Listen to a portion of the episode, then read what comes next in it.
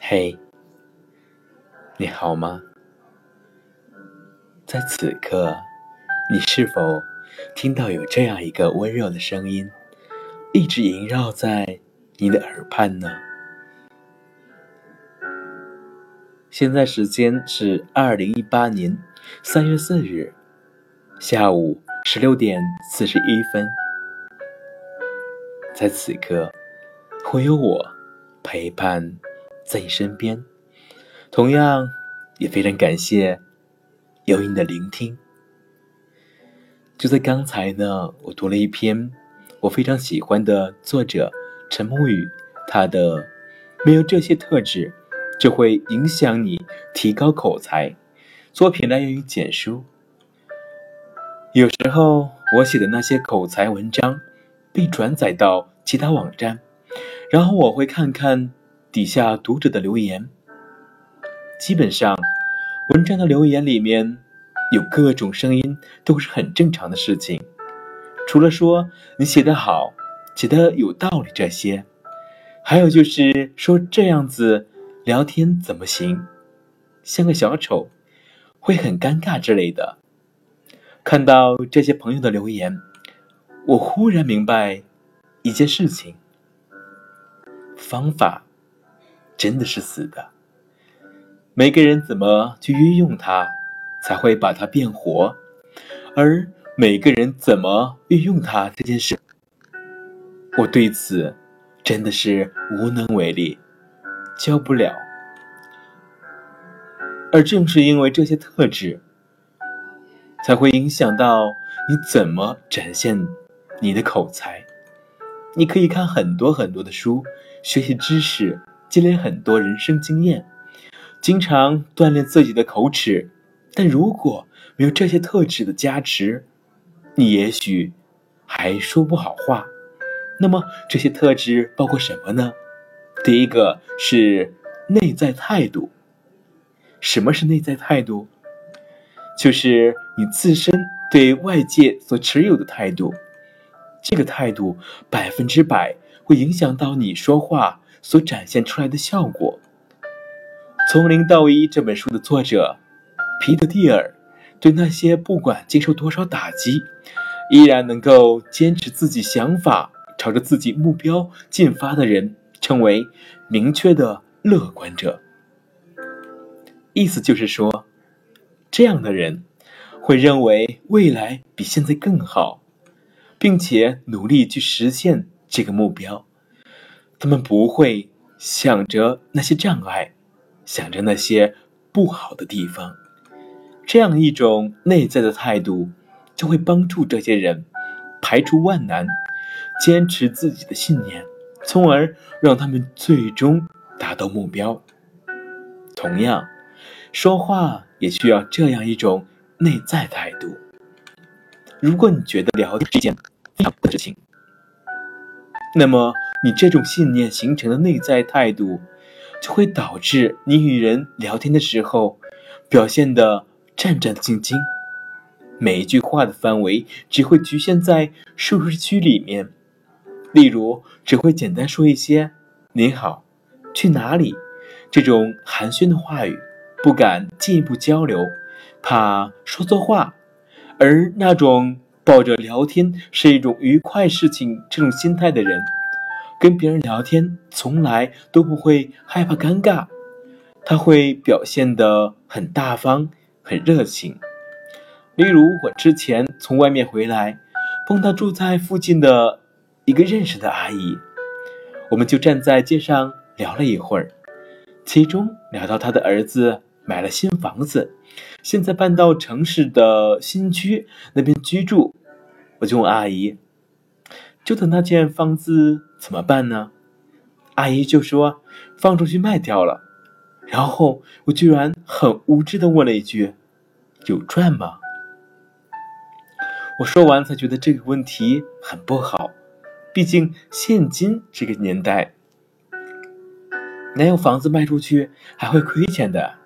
所以阿姨愣了一下，惊奇的回答说：“有赚啊，当然有赚。”这个时候，你说怎么办？你要是觉得很尴尬，那接下来你就会继续尴尬下去，什么话都聊不成，然后灰溜溜的跑了。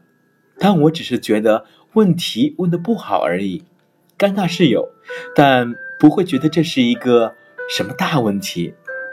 在阿姨说完之后，我就立刻补上一句：“是啊，肯定有赚的。现在的房价这么厉害。”有赚是很正常，那赚的多吗？我们又到正常聊天的轨道上，很多人聊天遇到尴尬，然后就觉得很不爽，于是索性就不聊天。问题是，假如你能够不当回事的去修补这个尴尬，那谁还能当回事呢？怎么？去修补说话时不好的问题，就是你内在态度展现中。如果你以一种开放、大方的态度去对待他们，那么你就会积极的去解决，而不是逃避。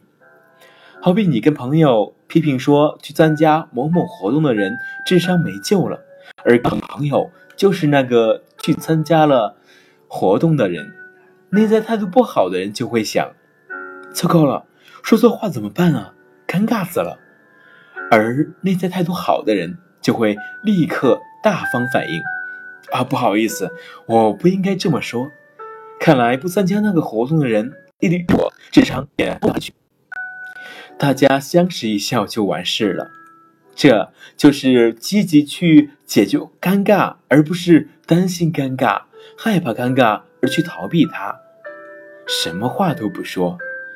并不是每个人都懂得冲破自己内心的障碍，让自己敢于表达的。除非你主动经历这些场合，挑战自己，否则对不起，这种内在态度，我真的教不了你。第二种是懂得视情况说什么话。我之前有一篇文章，里面提到会说话的人都有什么特质。其中我写到表达能力的表现，说赞美一个人可以用不同的方式去表达一个意思。我列举了一些例子，如“你比一百个范冰冰都漂亮”，“沉鱼落雁、闭月羞花都无法形容你呀”等等。有些读者看到这些话后，就连留就留言说：“我怎么觉得这样去称赞别人？”会很尴尬呢。别人听到我这样赞美，肯定会觉得我说话很假。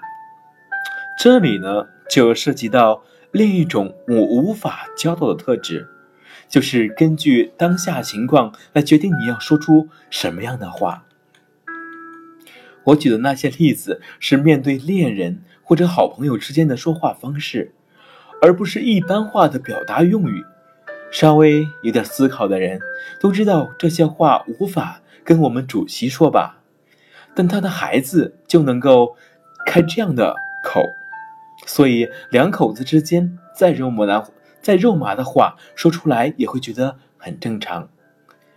这就是根据情况、根据对象来调整自己的话语。同一句玩笑话，你跟小明说与跟小张说。也许会得到不一样的效果。我们为什么说话会小心谨慎？就是因为我们还不清楚说话对象对象的性格品行。为了避免说出不好的话，我们只能说出一些非常保险的话。但这个保险并不代表你什么话都不能说，而是你能够根据当下情况来选取。适合的表达句式，在我们尊重对方阶层、身份和地位的前提下，当你得知小明和小张的不同品行后，再有的放矢去选取适合的表达，扩大我们说话的范围，这就是调整。例如，你跟一个陌生人聊天，表示出该有的礼貌和尊重后，突然。你发现对方很喜欢自嘲，开自己玩笑，这时你就没必要过分拘谨，适当把礼貌和客套的程度降低，也说一说自己的糗事，让气氛变得融洽一些。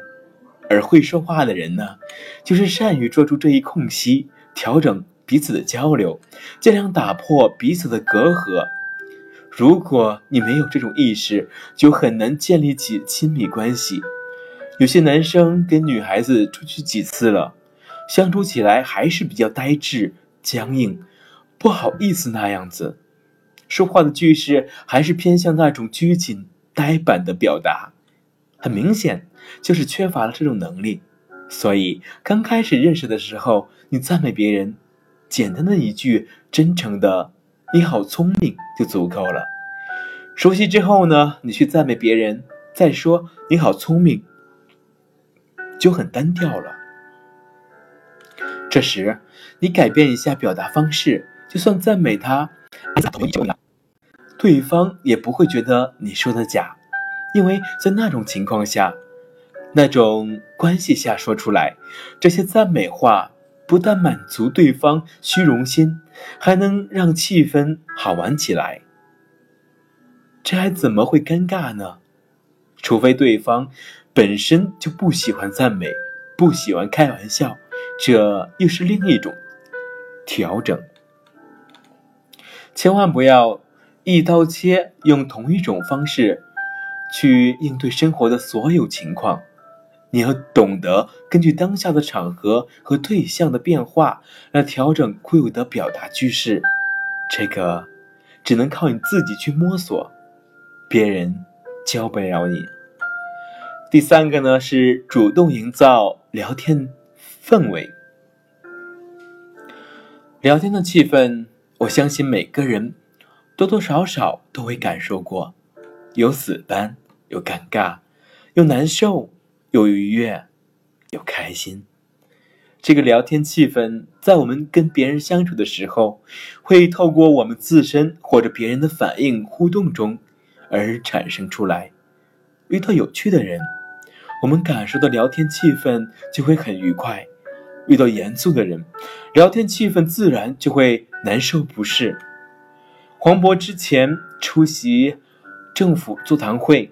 他原本是很严肃、很正经的念稿子，说出自己的意见，但李总理一脸善意的却让黄渤不要念稿子，有话就直接说，气氛一下子就轻松下来。然后黄渤顺势而为的为此幽默一番，回应总理，上面这这三条说话的特质就很好的被他们展示出来。黄渤根据场合和面对的人选择适合的表达方式。刚开始严肃，而李总理就主动营造聊天的气氛，叫黄渤不要念稿子。黄渤面对这个突如其来的尴尬，敢于化解，懂得根据当下的气氛调整了表达方式，自嘲了一下，这样好好聊天的氛围就出来了。我们面对一些位高权重的人时，根据上面那条视情况而说话的特质，我们没办法可以营造出适合的聊天范围。毕竟，掌控权不是在我们手里，我们还是看对方脸色说话。有人可以像总理那样做，也有人不想。但当我们面对的是跟自己差不多层次的人时，我们可以做到吗？并不是每个人都能够主动去营造聊天气氛，很多时候往往是希望对方去打破冷场，就是抱着我什么都不做，你都要跟我好好聊天这样的心态待人。当你遇到那些表现不符合你预期的人时，你是不是首先会感到很失望呢？为什么他就是不过来跟我打招呼？为什么我了跟他聊天的机会？这就是你没有主动营造聊天气氛的遗憾了。我之前因为工作关系去一个房地产的公司拜访，商量在新楼盘举办摄影活动的事。当我去那里接待我的是一个二十岁出头的女生，应该是刚毕业不久。他带我去新楼盘的样板房途中，全程很冷，一点聊天的欲望都没有。换了其他人，我相信不是不愿意跟他继续聊下去，就是对他的服务态度很生气。不过在我看来，他并没有得罪我，也许是某些原因才导致他展现出这种面貌而已。为了打破这种情况，营造适合的聊天气氛，于是我就借故问他：“我可以问你一个非常严肃的问题吗？”你可以放心回答我，我不会告诉别人的。之所以这样问，就是为了制造悬念，吊起对方的胃口。就算对方不想说话，但有了这个悬念的铺垫，一般人都期待你接下来想要问什么。所以，这位女接待员顺理成章的奇怪的看着我说：“是什么问题呢？”我用轻快的语气说：“从我跟你接触开始，你一直就闷闷不乐，板着脸说，是不是因为这里的工资太少了，让你郁闷的不想活了？”然后他笑了，说：“不是，平时都习惯这样子而已。”而我就顺势回应，开玩开玩笑说：“幸好我脸皮厚，你没有吓跑我。”否则，你们老板就失去了一桩生意了。其实你笑起来很好看呢，经常笑笑肯定很好。后来，这位女接待员就很愉快地跟我介绍楼盘的格局，我们也聊了很多。那么，换了其他人这样做，他们会不会觉得很尴尬呢？或者觉得这样开玩笑不幼稚呢？也许会。我不敢否认，如果你无法结合上面那些特质去说话，你怎么摆脱这种尴尬？我真的教不了你。第四个就是说话姿态，他可以不像个小丑。首先，你表现出来的姿态不能是个小丑。遇到聊天突发状况，怎么才不会？表现出尴尬，首先你表现出来的尴尬，首先你表现出来的姿态不能是尴尬。那么怎么赞美别人才不会给人虚假的感觉？首先你表现出来的姿态是虚假。一个虚伪的人，就算赞美你一句“你好漂亮”，而不是“你简直比十个范冰冰还要漂亮”，你一样。就会觉得对方很虚假，但一个平时生活给人很真诚的人，偶尔夸，迪丽热巴都比不上你这么漂亮啊！别人也不会认为你讲的很虚假，你的嘴很油嘴滑舌。同样，你开玩笑的时候是那种温文尔雅的姿态。而不是那种挤眉弄眼、嬉皮笑脸的姿态，你开的玩笑就不会给人像个小丑。为什么黄渤开玩笑就没有人觉得他像个小丑呢？因为他表现的出来的姿态根本都不是小丑模样，而是大方得体、斯文。所以，如果你经常觉得说这话很容易尴尬，你就要想想。是不是你就是一个很容易表现出尴尬姿态的人呢？如果你觉得自己经常开玩笑，给人感觉是一个小丑，你就要想想，你的行为举止是不是给人不庄重、不成熟的姿态？就算你想做一个小丑的样子逗人笑，也是建立在别人知道你是在演的前提上。而不是你平时就是这个样子。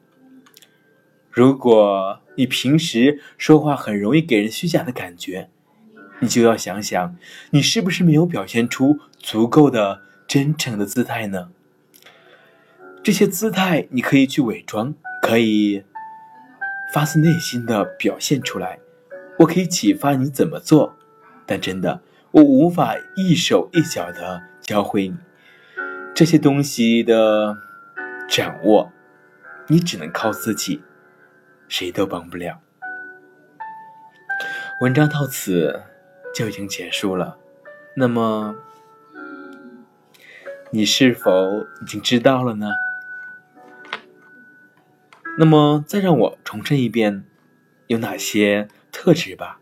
第一个呢是内在特质，内在态度；第二个呢是懂得视情况说什么话；第三个是主动营造聊天氛围。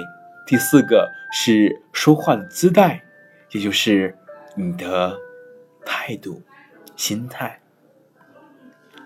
嗯，每次读完陈木雨的文章，我都会收获颇丰。非常感谢这位作者的良苦用心。那么，在此听完的你，有怎样的想法呢？能告诉我吗？我是你的灵魂声控师，慈爱。非常感谢有你的聆听。现在应该快到了吃晚饭的时候，我希望你的用餐非常的愉快、开心。但晚上呢，就不要吃的太多，六分饱、七分饱足矣。这样，你或许会有其他精力去做一些更有意思的事情，不是吗？接下来呢，由我为你献上一首动听的歌曲。